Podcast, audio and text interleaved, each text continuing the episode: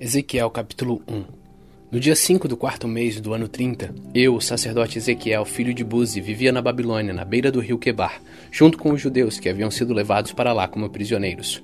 O céu se abriu e eu tive uma visão de Deus. Quando isso aconteceu, fazia cinco anos que o rei Joaquim estava preso. Ali na Babilônia, na beira do rio Quebar, eu ouvi o Senhor falar comigo e senti o seu poder.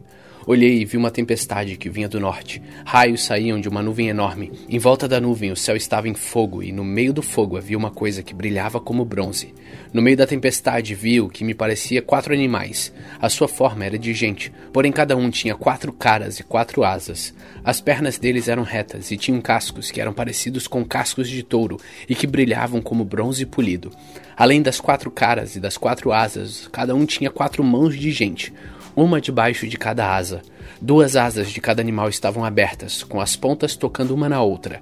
Assim os animais formavam um quadrado e andavam em grupo, sem virar o corpo. Cada animal tinha quatro caras diferentes. Na frente a cara era de gente, do lado direito era de leão, do lado esquerdo era de boi, e atrás a cara era de uma águia. Duas asas de cada animal se abriram para cima e tocavam as pontas das asas dos animais que estavam ao seu lado, e com as outras duas asas eles cobriam o corpo. Cada animal podia olhar para as quatro direções, e por isso o grupo ia onde queria, sem precisar virar. Entre os animais havia uma coisa que parecia uma tocha acesa e que estava sempre em movimento. O fogo aumentava e do fogo saíam relâmpagos, e os animais corriam para lá e para cá, como relâmpagos. Quando eu estava olhando para os quatro animais, vi quatro rodas no chão, uma ao lado de cada um deles. As quatro rodas eram iguais às que brilhavam como pedras preciosas. Dentro de cada roda havia uma outra roda atravessada, e assim, sem virar, as rodas podiam rodar em qualquer direção. Os aros das rodas eram cobertos de olhos. Quando os animais andavam, as rodas andavam ao lado deles. Quando os animais subiam da terra, as rodas também subiam. Os animais iam aonde queriam e as rodas faziam o que os animais faziam, porque os animais as controlavam. Assim, toda vez que os animais andavam ou paravam ou subiam do chão, as rodas faziam o mesmo.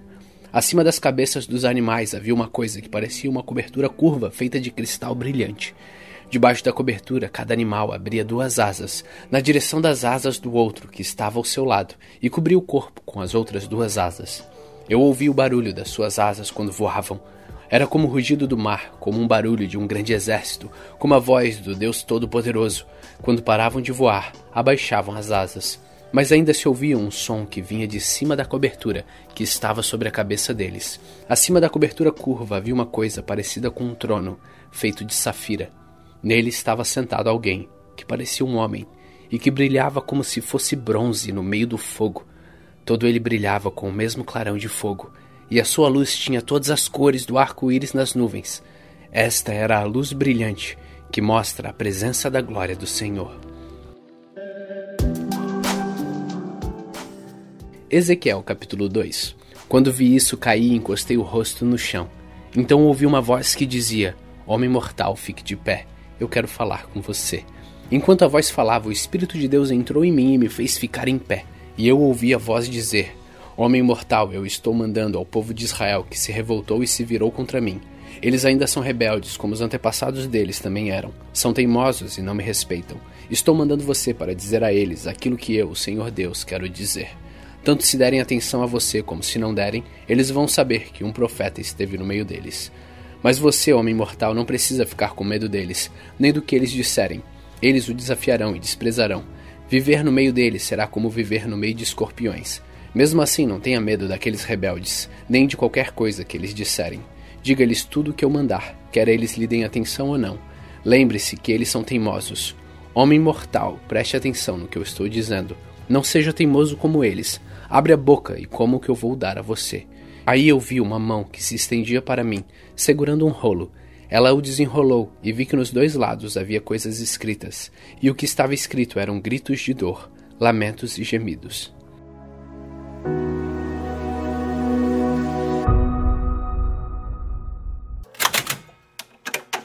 Salmos capítulo 131 Ó Senhor Deus, eu já não sou orgulhoso Deixei de olhar os outros com arrogância.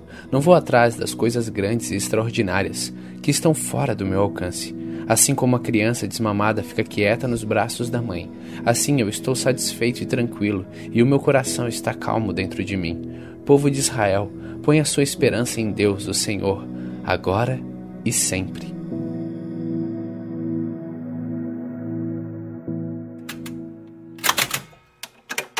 Segunda Coríntios capítulo 12. Embora não adiante nada, eu preciso me gabar de mim mesmo. Agora vou falar a respeito das visões e revelações que o Senhor me tem dado. Conheço um cristão que há 14 anos foi levado, de repente, até o mais alto céu. Não sei se isso de fato aconteceu ou se ele teve uma visão, somente Deus sabe. Repito, sei que esse homem foi levado de repente ao paraíso.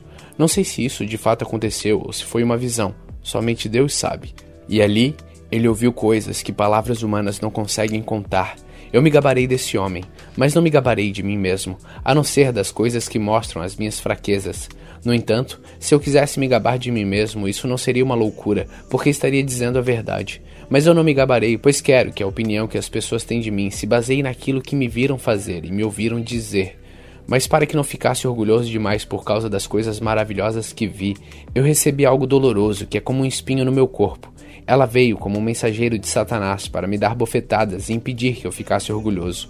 Três vezes orei ao Senhor pedindo que ele me tirasse esse sofrimento, mas ele me respondeu: A minha graça é tudo o que você precisa, pois o meu poder se aperfeiçoa na fraqueza. Portanto, eu me sinto muito feliz em me gabar das minhas fraquezas, para que assim a proteção do poder de Cristo esteja comigo. Eu me alegro também com as fraquezas, os insultos, os sofrimentos, as perseguições e as dificuldades pelas quais passo por causa de Cristo, porque quando perco toda a minha força, então tenho a força de Cristo em mim. Eu estou agindo como um louco, mas foram vocês que me obrigaram a isso, porque vocês é que deviam falar bem de mim, pois eu mesmo não valho nada. Não sou inferior de modo nenhum a esses tais superapóstolos de vocês. As coisas que provam que de fato sou apóstolo foram feitas entre vocês com muita paciência. Foram sinais, maravilhas e milagres. Como é que vocês foram tratados pior do que outras igrejas? A única diferença é que eu não exigi que vocês me ajudassem. Por favor, perdoem essa injustiça. Já estou preparado para fazer a minha terceira visita a vocês e novamente não vou exigir que vocês me ajudem.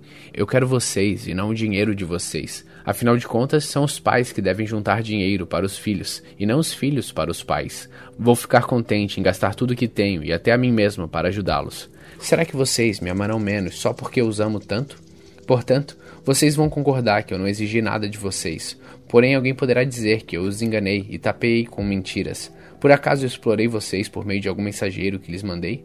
Eu pedi a Tito que fosse visitá-los e mandei com ele o outro irmão na fé. Por acaso Tito os explorou? Será que nós dois não temos agido do mesmo modo com o mesmo espírito? Talvez vocês pensem que estamos querendo nos defender diante de vocês, mas não é isso. Falamos como Cristo nos mandaria falar na presença de Deus, e tudo o que fazemos, queridos amigos, é para ajudar vocês.